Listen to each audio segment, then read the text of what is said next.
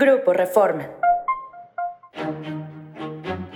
Hoy es lunes 20 de marzo y esto es la Agenda Reforma.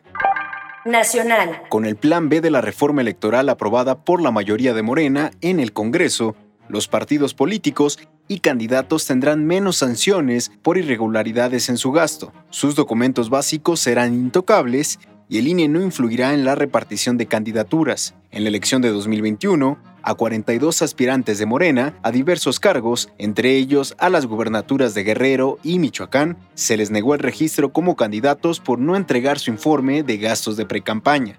Ahora, en la reforma electoral que se encuentra impugnada en la Corte y que ya tuvo su primer revés judicial con la reinstalación del secretario técnico del INE, Edmundo Jacobo, el artículo 229 de la Ley de Instituciones y Procedimientos Electorales desaparece ese castigo a los partidos. Mujeres que son parte de la vida política del país, incluyendo algunas vinculadas a la Cuarta Transformación, pidieron frenar los ataques contra la presidenta de la Corte, Norma Piña.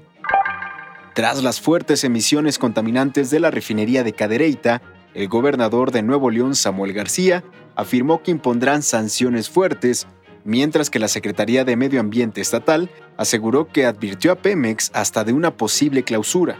El mandatario estatal dijo que de acuerdo al reporte dado por Pemex, las emisiones contaminantes de la refinería fueron originadas porque fallaron unos compresores.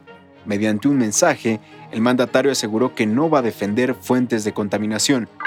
Cancha. Sergio Pérez conquistó ayer el Gran Premio de Arabia Saudita, su quinto triunfo en la Fórmula 1 para ponerse a un solo punto del liderato que tiene su coequipero, Max Verstappen. Es todo en la Agenda Reforma. ¿Quieres saber más? Síguenos en las plataformas de Grupo Reforma en elnorte.com, mural.com.mx y reforma.com.